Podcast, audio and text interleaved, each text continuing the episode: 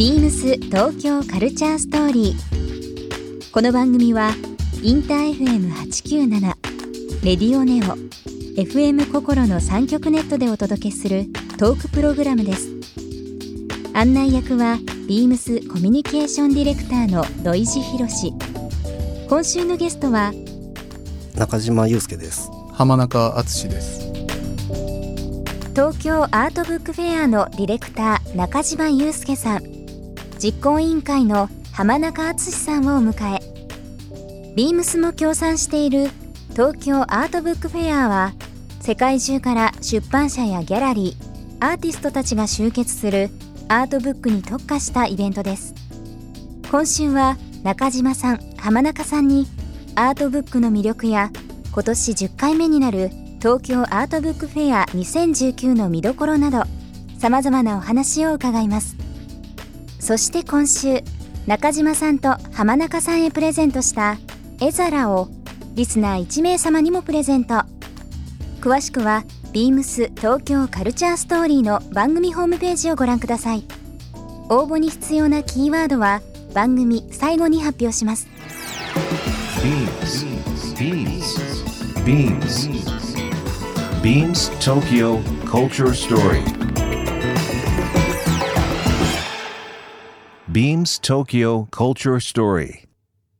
This program is brought to you by Beams. Beams. ありとあらゆるものをミックスして自分たちらしく楽しむ。それぞれの時代を生きる若者たちが形作る東京のカルチャー。ビームス東京カルチャーストーリー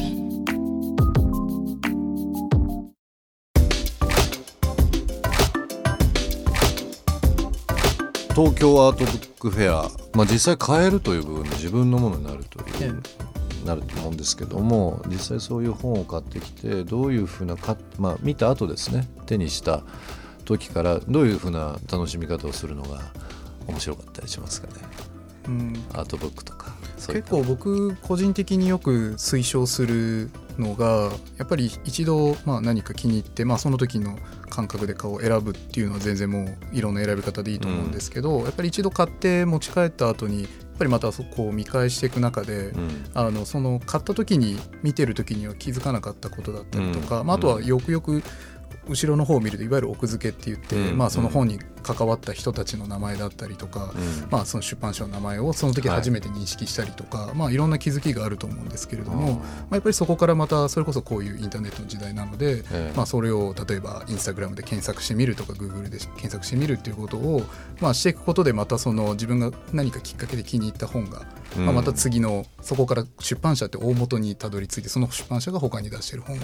あの見るきっかけになったりとか。まあ、そこに関わってた人を検索したことでその人をフォローすることでその人から定期的に得れる情報からまた新しい何か興味が湧くとかうんうんうんうんまあ本当になんかそのきっかけという意味でも本当にそのやっぱりでもそうやって本って買わないで、うん。あのその場で見てふーんって言って買わずに帰ってしまうとその見た時の記憶し、情報しか結局とどまらないので、やっぱり買ってその後またこう細かく見ることで得れる二次的ななんていうんですかね、拡散といいますか、うんうん。まあ、そこはすごく僕はその本を楽しむ時の一つの実はすごく有有益なこうなんていうんですか次につながっていくあの数珠つなぎになっていくなるほど。あのインフォメーションのこうなんていうんですかし仕組みというか。浜中さんええ。はその、いろいろ自分がこええ。う気に入ったものとかはい。で、どういうふうに家の中で整理されてるんですか？もうそれ大変じゃないですか？それは永遠の悩みになりそうですね。うんあの昔は棚を、えー比較的几帳面に例えば作家で分けてみたりとか、か。まあ、出版社で分けてみたりとか、まあ、してたんですけれども今はもうそれすらも追いつかない状況になってしまってるので、あの多分これは本や本に関わってる人全員の永遠の問題というかもう周りでもあのレコード持ちと本持ちが 非常に多くてですね、はもうみんな引っ越しとかいろいろ考えると、はい。低層マンションの1階とか 必ずその上の方にはね海の方にも住んでる友達いるんですけど、もう湘南の方で、はい。海見えない部屋ですからね、ええ。本がありすぎて。でもこれちょっとまあこここの2人の明らかな違いなんですけど、ねえ。僕ものすごく収集癖があって、えやっぱりその本をとにかく買うんですよ。でまあどちらかさっき話したみたいに買ってからの二次的な広がりをどちらかと自分はあまり1回ですぐわからないタイプっていうか、うん。まあ、何度も見たり何度も調べるタイプなんですけど、で中島さんは逆に僕はまあ、ほとんどそうですね。本持ってないんで。収集は全く意外で。すねそこがすごい面白い差なんですけど、えーはい、僕はたまに信じられないと思うぐらい全然持たれてない。大島さんはどどうどうされてるんですか普段。僕自身はその、まあ、なんかジンクス的なところがあるんですけどうん。もともとその古書店でちょっとスタートしたのがあって、はい。その古物だったりとかええ。古道具を扱う人たちと結構コミュニケーション取ることがあって、まあ、その人たちと言ってたことっていうのが自分の手元にいいものはとどめちゃいけないっていうジンクスがあって。なるほど。いやそれであの、まあ、いいものを人に紹介するとまたその人との,、まあ、あのいい関係性ができたりとかまた新しくいいものが入ってくるっていうようなジンクス的なものもあったりして、なので。読みたい時に手元にないと僕ちょっと僕は浜中さんと一緒で物をものすごくやっぱり持っちゃう方なんですけどでそういうジンクスなんですね。そうですね、うん。あと、まあ、どうしても手元に残したいものっていうのは、うん例えばその作家が今そのまだ存命でええ。会える時には自分宛てのサインを入れてもらって、まあ、そうするとあの売らなくていい理由ができるんで、ええ。まあ、自分宛てにくれたからちょっと売れないんですっていうふうに。そういうふうにしてますね。うん。ななのでなんかやっぱりそのお店を持ってるっていうのは結構大きいのかもしれないんですけど、うん。まあ、本を探されてる方がいてこういう本探してるんですって言われた時に、うん。例えばその自分がいいなと思って取っといた本がそれに該当したとするとやっぱどうしても紹介したくなっちゃうんですよ。なるほどうん、それでまあ欲しいって言われたらやっぱ譲りたくなっちゃうというか自分はなのでその所有するっていうよりやっぱ紹介することに興味があるのかもしれないですね。うんなんか人それぞれ面白い考えがあっていいですよね。そこはその話聞いた時本当に驚愕して でもあのさぞかしすごい本持ってると思ってたのででもこれ本に限らずですけど、なんかそういう切り口でアートとかこのアートブックとかっていうのは入っていくのも面白いですよね。そうだと思います。そうだと思います。はい。うん。うん。まあこの間なんかちょっと面白い話聞いたのがあの子供の読み聞かせってあるじゃないですか、はい。いわゆる絵本ですね。でこう例えば大人から知ってみるとポツポツとか。はい、くんくんとか、まあ、いわゆるその子供が分かりやすいような言葉を羅列してこう読んでる感じなんで、あっという間に終わるような感じです、子供ってやっぱりまだ言葉が理解できないので、絵本の読みか聞かせするときにこう近くで見るじゃないですか。やっぱり絵を先に見るらしいんですよ、ね。そうみたいですね。大人はどうしても言葉から入ってきてしまってそれに絵を載せちゃうっていうのがあるんですけどなので子供はなんかこう感じ取るところとかが違うとか。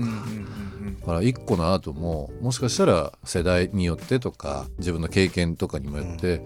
一個のものが全然違うように見えたりとかするかもしれないですよはい。ね。それは多分まあ僕は収集派なので、ん。収集のメリットとしては、うん。やっぱりその5年前10年前にあの、ね、熱中してこう買ったものでうん。ずっと残してるものを例えば今振り返った時に、はい。また全然その当時とはやっぱりそこから10年のまたこう自分がなんていうんですかね培ってきた経験とか、ええ。まあ、見てきたものの量も増えた分、また違またう全然違う風に見えたりとあか違うことに気づいて面白いですね。でやっぱりそれがまたこう10年経っても変わらない何かに気づいたりとか、うん。うん。まあ、そこ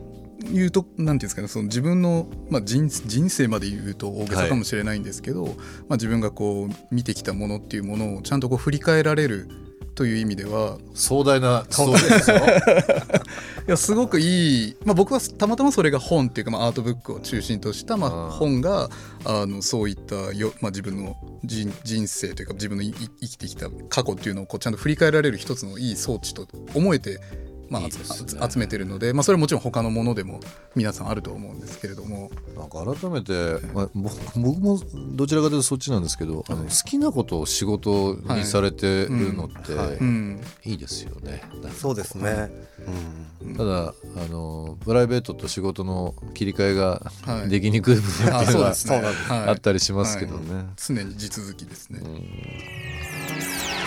ビームス東京カルチャーストーリー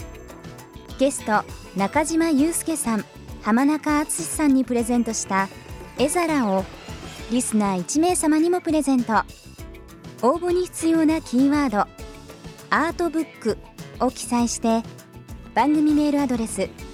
beams897 アットマークインター FM.jp までご応募ください。詳しくは番組ホームページまで。beams ペニカスタジオフロアスタッフの藤田義弘です。ペニカスタジオはクラフトデザインの橋渡しをテーマに日本の生活雑貨の魅力を提案しています。7月5日から7月15日まで日本のブランド、スタイのポップアップショップを開催しています。夏のイベントに向けて、この機会にお気に入りの一点を見つけにいらしてください。ビームスジャパン公開でお待ちしています。beams 東京カルチャーストーリー Beams Tokyo Culture Story. This program was brought to you by Beams.